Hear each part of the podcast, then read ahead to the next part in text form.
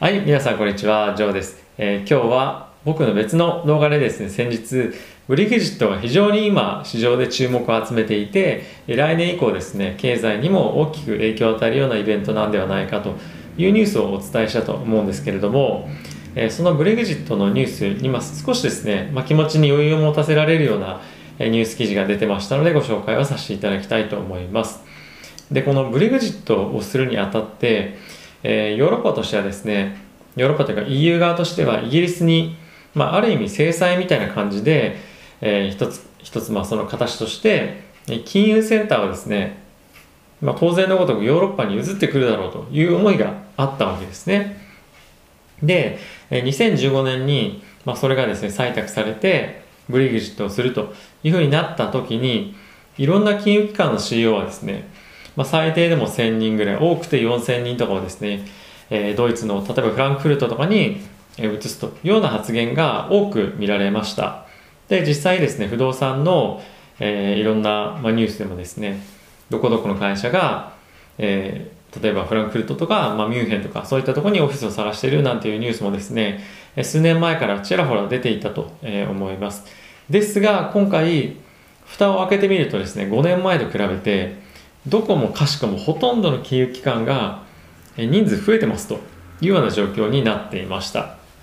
でこれかなり驚きで EU 側としてもえー、動いてくるんじゃなかったのしかも金融のやっぱ人たちとかっていうのは、えーかなり高給取りっていうのもあって、えーたくさん税金もやっぱ払うわけですよね。会社としても個人としても。なので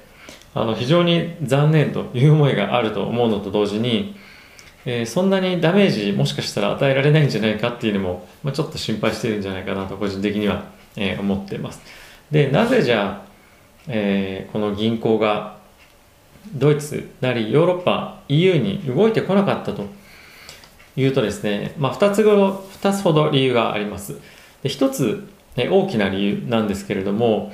えー特にドイツヨーロッパの方はですね銀行文化なんですね。えーなどういうことかっていうと、まあ、日本もそうだと思うんですけれどもあお金がないどうしようって企業がなった時に真っ先に行くところは銀行なんですね。お金を借りるのは銀行から借りるというところが文化としてあります。ただしこのキャピタルマーケット金融市場が発達しているアメリカなんかはですね銀行に行くんじゃなくてまず証券会社に行って直接証券会社が借りるのではなくて債券を発行してもらうのを手伝ってマーケットから市場からお金を借りるというのが一般的に行われているような手法となっています。でそれがですね同じような市場があるのがこれヨーロッパではロンドンなんですね。なので、えーこれがですね例えば銀行とかが全部ヨーロッパに行ったとしてもなかなかこれ機能しないということもあってもういろんな、まあ、インフラとか全部整ってるわけですね。投資家のあの税制面とかもいろいろ整ってるのでもうそのままロンドンでこの証券所を使って取引した方がはるかに証券会社としてもビジネスがやりやすいということもあってもうドイツとかヨーロッパ EU の方に移る、まあ、メリットはないというような、まあ、ビジネスが発展していかないというのがまたこの文化的なものがあってですねえーとど、まる理由というのが一つ大きくあります。でもう一つはですねヨーロッパ、まあ、ロンドンなんですがかなり大規模な金融市場を持ってるわけなんですね。にもかかわらずアメリカと比べてかなり人が足りてないと。いうこともあって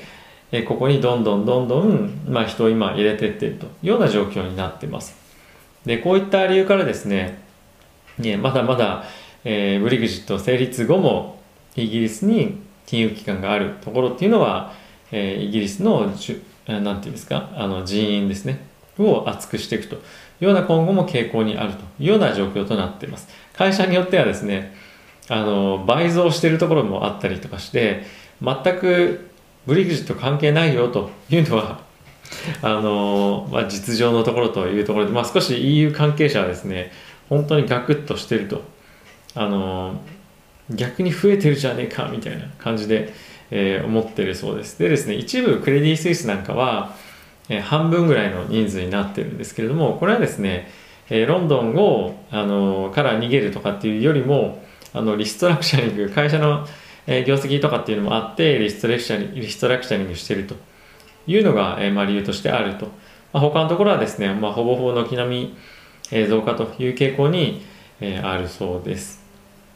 まあ、今回これ非常に、えー、驚いたんですけども、まあ、こういった形で見てみると他の業界ももしかしたらですねそんな変わんねえんじゃねえかみたいなのがですねあの実際出てくる業界もあるんじゃないかなと思っています。ただし、まあ、全体的には、えっと、その物の輸送とか物あの物あのなんていうんですかそういうものは確実に税金がかかってきたりとかするのでビジネスとして全体としては大きくダメージが受けますよと。ただしまあ金融のセクターっていうのは、えー、今までの規模とか、まあ、まあそのファンクションとしての維持っていうのは確実にできるというようなことが、えあるそうです。なので、えインパクトとしては、え思ったより大きくないなっていうふうになる可能性があるなと、え今僕はこの記事を見て思いました。もちろんあのなんていうんですかさっきも言ったみたいに輸送とか物のそういうところでの税関はいろいろあるんですよロンドンイギリスにとってこの金融のえー、セクターっていうのはですね非常に大きく重要で、えー、なセクターであります。なのでイギリスにとっては本当これかなり助かったと思っているポイントなんじゃないかなと思いますね。はい。で、えーまあ、これと、まあ、似たようなというか、まあ、ちょっと似てはないですけど、まあ、同じような方法で今ヨーロッパの方でですね、えー、いろんなヘッジファンドの人がロンドンの、金融市場に上場している銘柄に非常に注目をしてます。でこれなぜかっていうと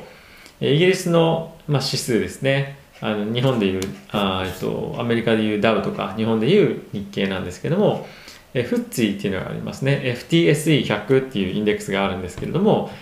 この銘柄はですね大体今ここ最近やっとコロナ前の高値の水準に戻ってきたというような状況もあって来年以降ですね非常に高パフォーマンスを出すんじゃないかというふうに言われています。来年以降アストラゼネカもですね新たに、えー、承認ワクチンしてくるとイギリスの会社でですねしてくると思いますし、まあ、加えてジョンソンジョンソンなんかっていうのも、えー、承認アメリカで行って、まあ、イギリスでも使えるように今後なってくるんじゃないかと。でそういったところが順調に進んでくればイギリスもですね経済的にはしっかりとえ回復してくるんではないかと、まあ、もちろんさっきも言ったようなブレグジット関連の、えごたごたもあるんじゃないかというような予測はもちろんあるんですが経済全体として、えー、まあ、底上げがされる。今本当に非常にヨーロッパはですねロックダウン partial lockdown とかっていうのはまだまだやってる状況なので、まあ、そういったことを考えると今後の、まあ、イギリスとかヨーロッパ全体の経済の回復っていうのが見込めるでしょうと。でそこで出遅れているイギリスっていうのは来年以降アウトパフォームする他の市場よりもいいパフォーマンスを出す可能性がですね結構あるんじゃないかというところで今注目を集めてますと。いうことが、えー、記事として、まあ、別の記事なんですけどありました。なんで来年はですね、えー、イギリスは、まあ、思ったよりもこのコロナが回復してきてかつブレグジットはですね、まあ、来年前半、えー、まあ